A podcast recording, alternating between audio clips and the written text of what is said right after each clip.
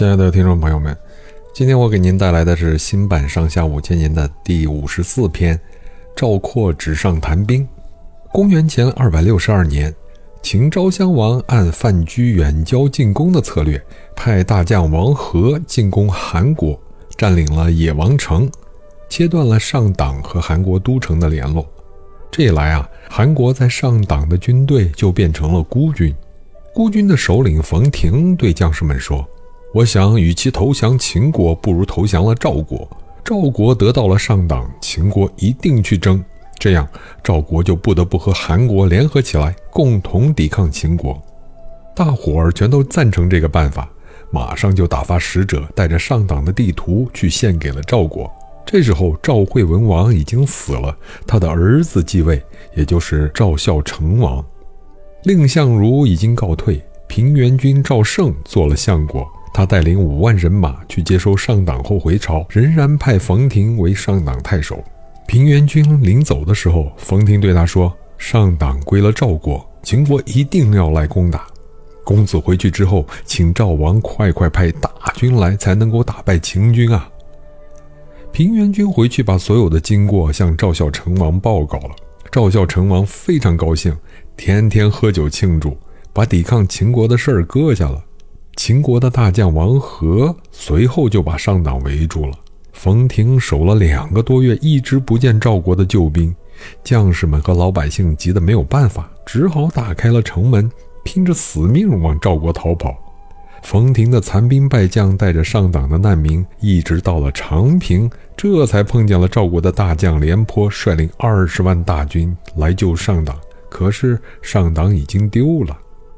廉颇和冯亭汇合在一起后，正打算反攻，秦国的兵马跟着就到了，一下子把赵国的前哨部队打败。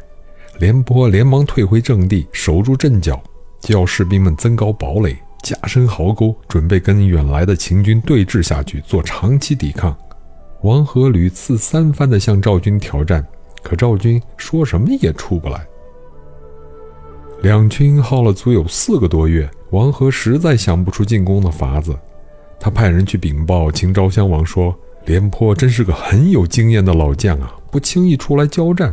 我们老远到了这儿，真的是要这么长时间对峙下去，粮草接济不上，可怎么好呢？”范雎对秦昭襄王说：“嗯，要打败赵国，让我先想办法叫赵国把廉颇调回去。”过了几天，赵孝成王听到左右纷纷议论说：“廉颇太老了，不敢跟秦国交锋。要是叫年富力强的赵括去，秦国这点兵马早就给他打散了。”赵孝成王便派人去催廉颇开仗，廉颇还是坚守阵地。赵孝成王立刻把赵括叫来，问他能不能把秦军打退。赵括说：“要是秦国派白起来啊，我还得考虑。可如今来的是王和。”他不是我的对手。赵孝成王一听特别高兴，立刻就拜赵括为大将军啊，去替换廉颇。赵括还没动身，他母亲就上了一道奏章，请求赵孝成王别派他的儿子去。赵孝成王就把他招来，要他说一说理由。赵括的母亲见了赵孝成王，说。